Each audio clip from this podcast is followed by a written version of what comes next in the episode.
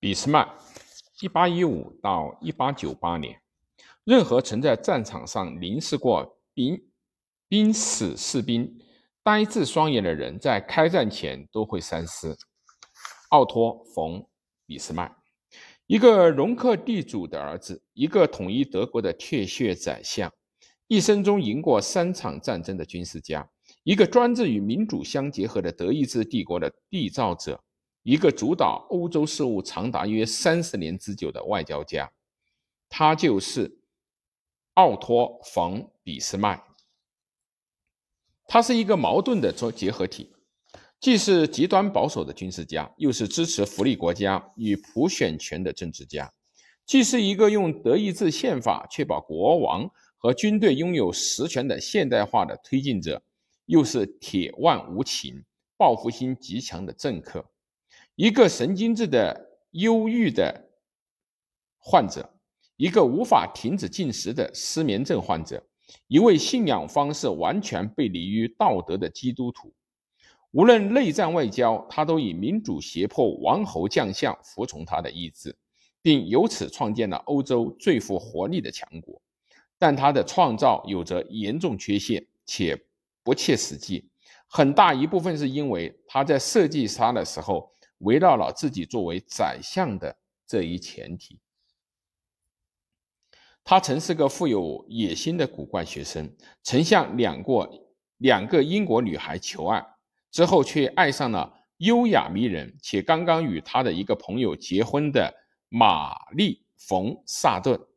在他的影响下，俾斯麦皈依了路德教。虽然如此，宗教从未约束他的政治手段。最终，他与一个面色苍白、一本正经的教徒乔安娜·冯·普特卡莫结婚。他们的婚姻很成功，有了很多的子女，却毫无激情可言。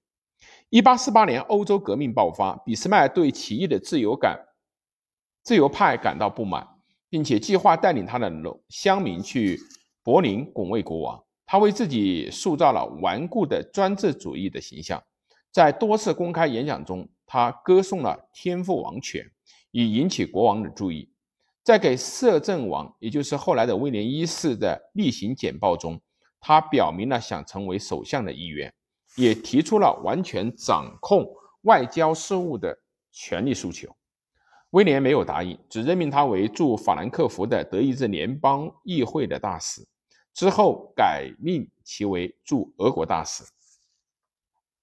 最后是驻法国大使，在担任大使期间及访问英国的过程中，俾斯麦遇到了许多杰出的政治家，包括拿破仑三世、本杰明·迪斯雷利。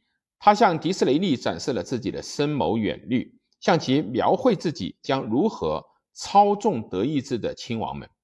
法国、奥地利以及威胁利用战争和民主化使德意志再次统一，不出数年。他的这些实现了自己的构想。一八六二年，深陷普鲁士军事预算危机的国王威廉一世任命俾斯麦为首席大臣及普鲁士外交部长。俾斯麦一上任就差点把事情给办砸了。他不合时宜的做了一番臭名昭著的演讲，来宣扬铁血政策，称只有通过战争。普鲁士才能够在欧洲找到一席之地。凭着与战争部长罗恩、总参谋长冯毛奇的伙伴关系，俾斯麦着手实施自己的计划。普鲁士统一德意志诸国的最大障碍是奥地利、匈牙利的哈布斯堡王朝。弗朗茨约瑟夫皇帝是其统治者。俾斯麦首先利用了石勒、苏伊格、荷尔斯泰因宫。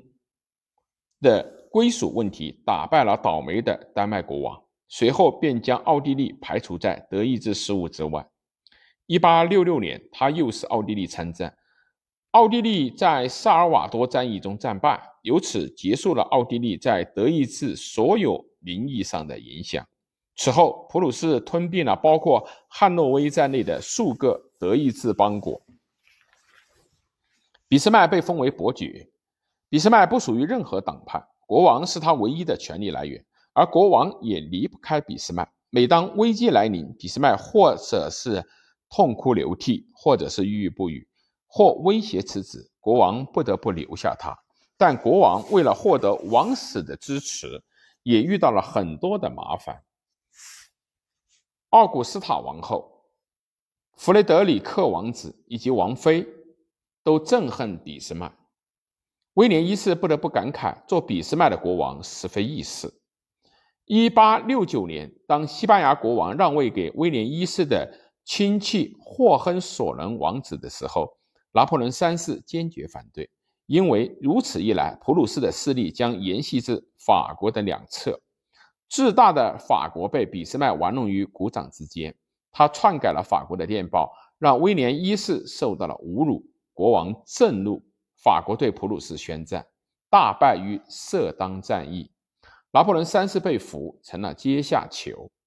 俾斯麦的胜利使他得以统一了德意志，建立起一个新的王朝，让威廉一世成为皇帝。他自己成为宰相与亲王，他在德意志帝国实际上表实行表面上的普选民主的议会制，发展现代工业经济，实则秘密的实行由皇帝、容克贵族、军官及俾斯麦本人统治的军事独裁。皇帝仍然掌握实权，但唯有俾斯麦独一无二的威望与政治才能。才能够真正的管理德意志帝国复杂的政治统治。俾斯麦统领德意志帝国二十余载，通过文化运动排斥天主教会的势力，有时联合社会主义者，有时则推行保守政策，建立福利国家，与奥地利和俄国结盟，保持欧洲的军事。随着他的老去及其庇护人威廉一世在一八八八年去世。俾斯麦的权力变得摇摇欲坠。威廉的继任者是皇太子弗雷德里克，罹患癌症，命不久矣。不久，皇位落到了年轻的鲁莽的威廉二世的手上。一八九零年，威廉二世要求俾斯麦辞职。俾斯麦时年已经七十五岁，仍愤于自己的下台。他创建了统一的德国与一个新的欧洲。但他的继任者威廉二世却毫无掌控这一切的才能。